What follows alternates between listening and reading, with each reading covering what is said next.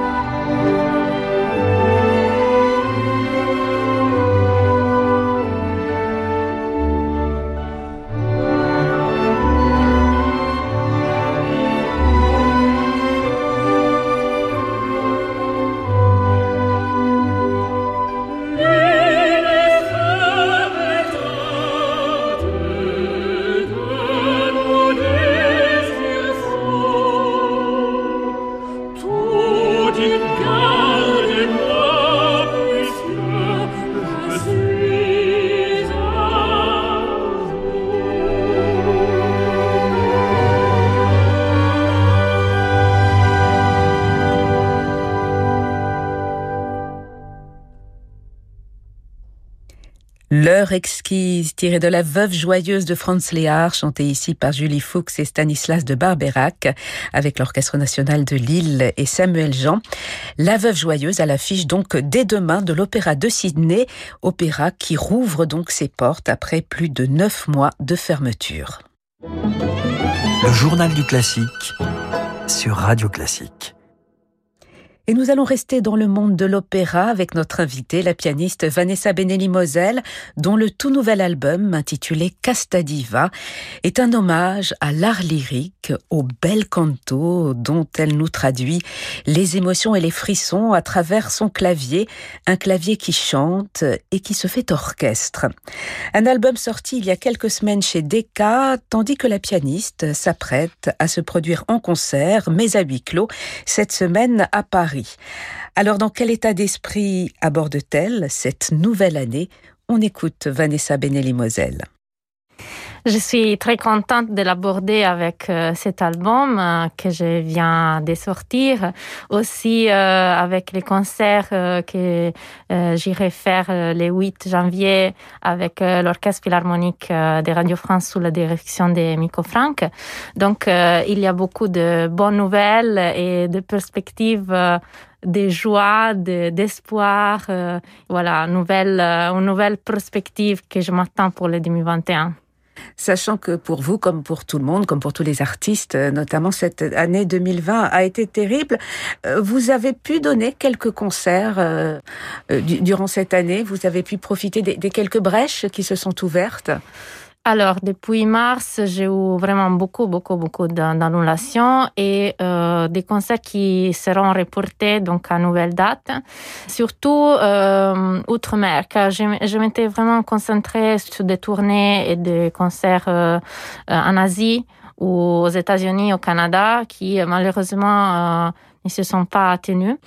Après l'été, cet été, j'ai beaucoup joué. J'ai Heureusement qu'en été, en plein air, euh, on a pu faire des festivals. Donc, euh, mais encore à la rentrée, euh, c'était plus calme, disons. Et vous avez passé ce, confinement chez vous, en Italie, Vanessa Benelli-Moselle? Euh, Les premières fois, oui. Le temps aussi de respirer, car les premiers confinements, c'était aussi pour moi une chance de de retrouver un peu la calme pour étudier de nouveaux programmes, justement de préparer l'album Casa Diva en toute tranquillité et euh, de me concentrer sur un nouveau répertoire. La deuxième fois, donc euh, il y a quelques mois, je l'ai passé à Paris. J'ai trouvé les deux confinements très différents entre eux. Le premier, si euh, tout le monde était un peu surpris de ça, bien sûr.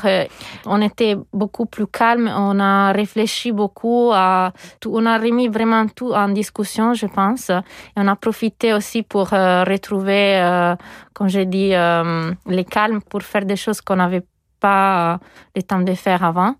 Alors que le deuxième confinement euh, que j'ai passé à Paris, j'ai vu beaucoup d'actions et des, gens qui ont travaillé pour que les choses ont la possibilité d'avoir lieu donc le streaming, il y a des structures qui se sont montées en toute vitesse pour euh, permettre au public de continuer à suivre les artistes, les concerts. Donc euh, ça me réjouit aussi de, voir le monde de la musique, de la culture qui a fait tout pour euh, continuer à faire euh, le possible pour les artistes, mais aussi pour le public qui a besoin d'évader, de, a besoin de culture. Voilà, la culture est essentielle, n'oublions pas.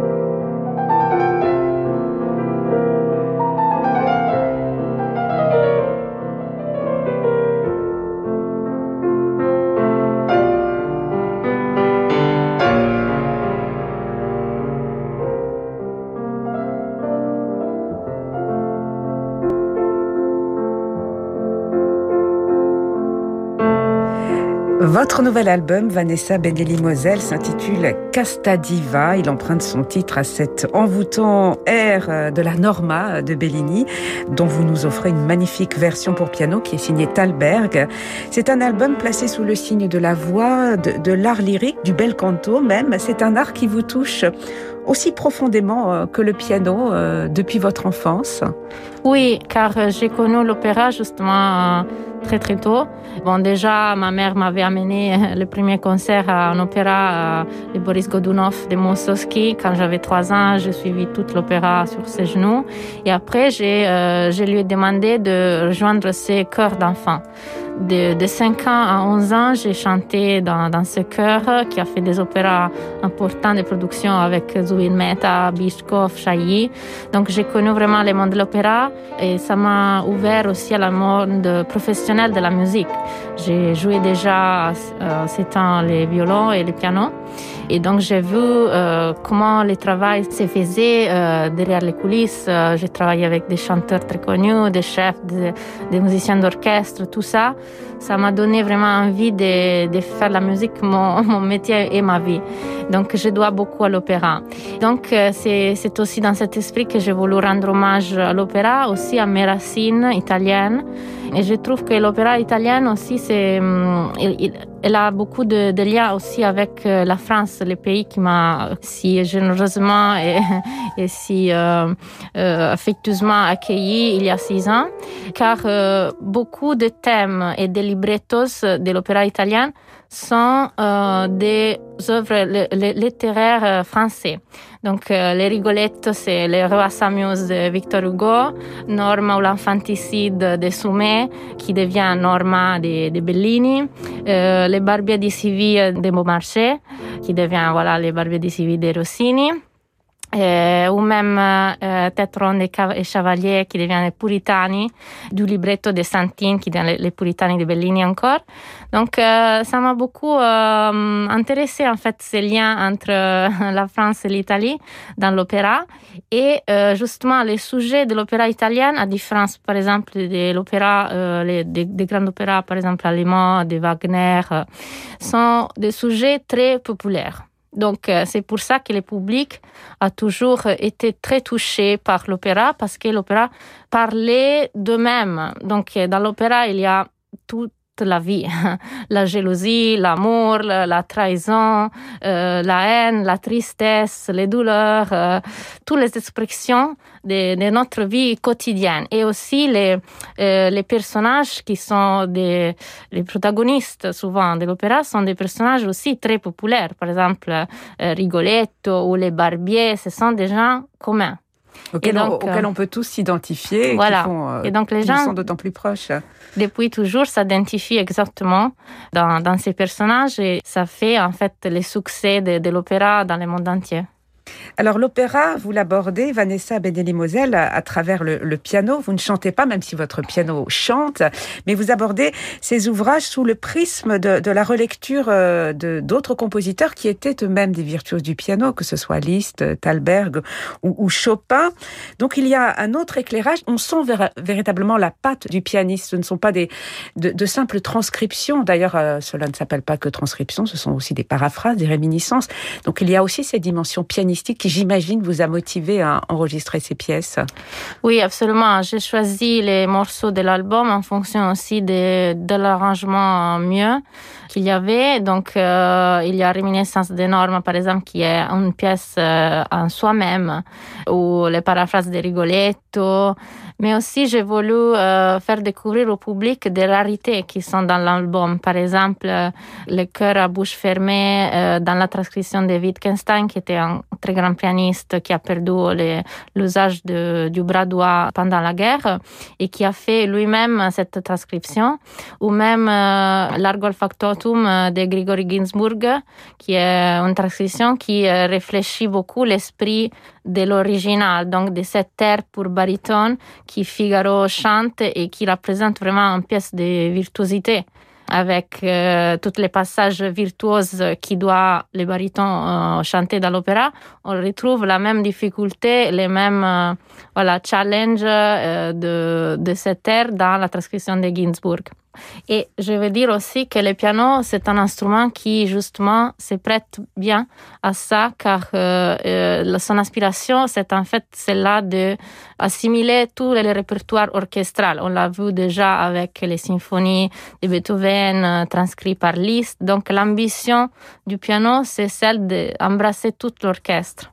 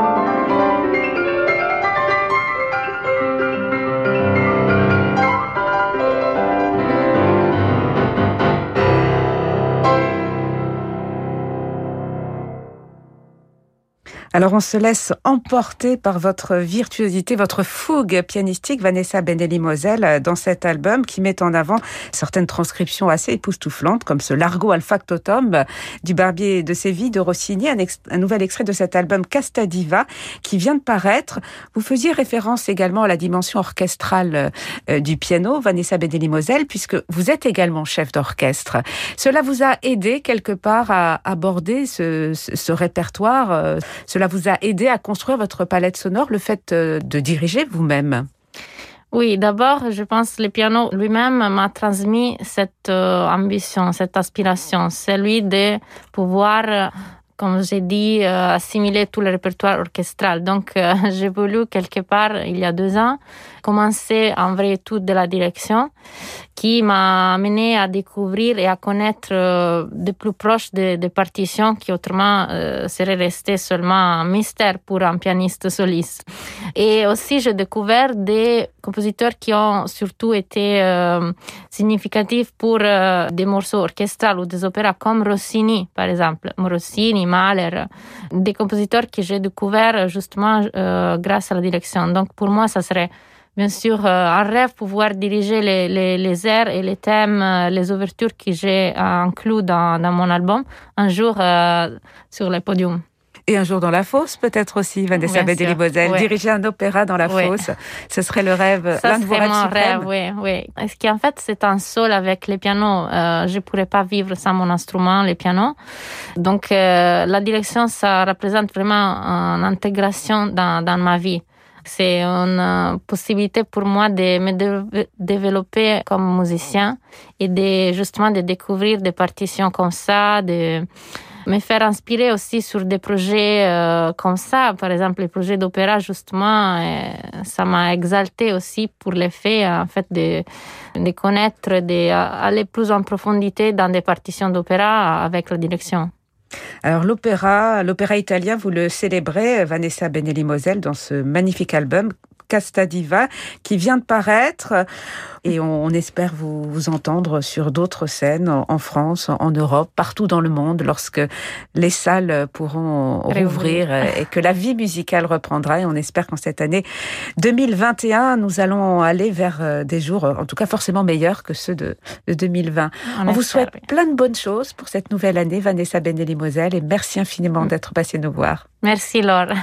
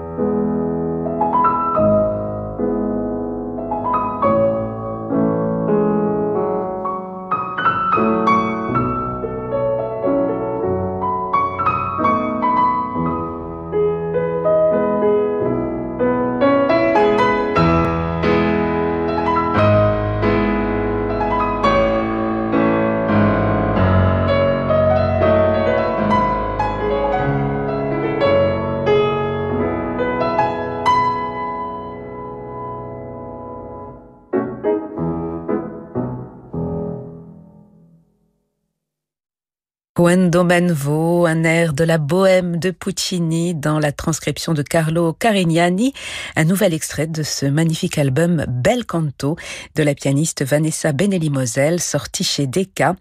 Vanessa Benelli-Moselle à qui Francis Drezel consacrera d'ailleurs son disco portrait ce soir à 23h. Voilà, c'est la fin de ce journal du classique. Merci à Bertrand Dorini pour sa réalisation. Demain, nous serons en compagnie de Jorge González Boirassan, pianiste du jeune trio Zelia, un trio qui vient de nous offrir un merveilleux album chez Mirare. Très belle soirée, soirée qui se prolonge donc en musique avec Francis Drezel.